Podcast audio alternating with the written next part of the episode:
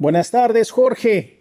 Un abrazo de sembrino y un saludo al público que siempre nos escucha. Jorge, hace ya más de una semana que Santiago Krill Miranda, presidente de la Comisión Político Nacional del PAN, se presentó a las afueras del Palacio Nacional para solicitar una audiencia con el presidente López Obrador. Lo hizo dos días antes del tercer informe de gobierno y en un intento por dar la nota previo al festejo en el Zócalo capitalino. La solicitud de audiencia llevaba implícita la entrega de una carta donde el PAN pedía que el Ejecutivo solicitara una invitación a Acción Nacional para dialogar sobre temas que preocupan a los mexicanos como seguridad, inflación, corrupción, pandemia, etc. Por su parte, López Obrador no se dejó distraer de su evento y fue hasta el día 5 de diciembre cuando informó que instruía al secretario de Gobernación, Adán Augusto López para que preparara dicho encuentro.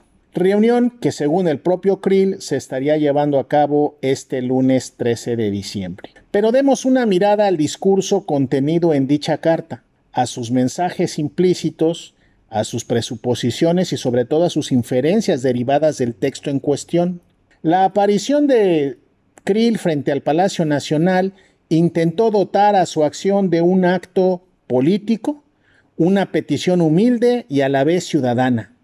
Nadie mejor dentro del PAN que el propio Santiago Krill, quien incluso en la carta señala que se dirige al jefe de Estado, con el implícito del respeto a su investidura, y no al compañero de lucha democrática de 1994, con el presupuesto de estar ambos comprometidos con la democracia en el país. Este arranque de la carta de inicio establece el tono y sentido del contenido por venir.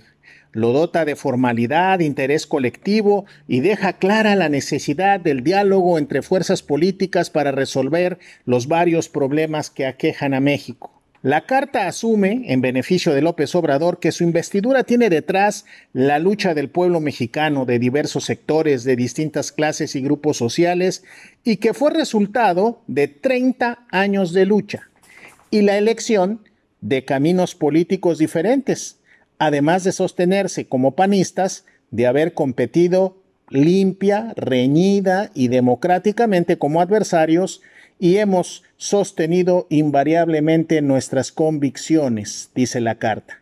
Con este cierre, podemos inferir que el PAN reconoce la investidura de López Obrador y que ganó las elecciones en una competencia, dicen ellos, reñida, no sabemos si se refiere a la batalla propagandística, porque evidentemente que en número de sufragios pues no fue así, y que de sus convicciones pues son invariables. Podemos inferir que se refiere principalmente a principios y a programas de acción política. La entrada entonces da pie al reconocimiento de la investidura, pero también de la correlación de fuerzas en la Cámara. En el cuerpo propiamente del texto se señala que a tres años de su gobierno hay amenazas que se ciernen sobre el país, inflación, seguridad, inversión, violencia, sanidad, etc. Y señala explícitamente que existe un empate de fuerzas legislativas, toda vez que el presidente no podrá llevar a cabo la mayoría de sus proyectos precisamente por no contar con el número de votos legales para sacarlos adelante. En otras palabras, el sentido de la carta nos pone en la ruta de que necesitamos ponernos de acuerdo, dialogar, conversar, convencer, escuchar, atender. La carta insiste. Como presidente de la República nunca ha dialogado con nosotros. Invítenos a hacerlo en Palacio Nacional. Santiago Krill y la comisión política que representa dejó un anzuelo, una perla en la carta que sin duda será lo que enfrente al PAN en los próximos meses. Dice el texto, ¿quiere combatir la corrupción? Hagámoslo en todos los frentes. Tendrá todo nuestro apoyo para que se castigue a quienes por su corrupción causaron la cancelación del aeropuerto de Texcoco, a quienes causaron que millones de mexicanos se quedaran sin medicinas, a quienes incurrieron en fraude a la ley, fraude fiscal y despojo, como lo dice la iniciativa de su reforma al sistema eléctrico nacional, a quienes han abusado de Pemex y a quienes constituyen el núcleo oligárquico de poderes fácticos que tienen impunemente hipotecado el bienestar nacional.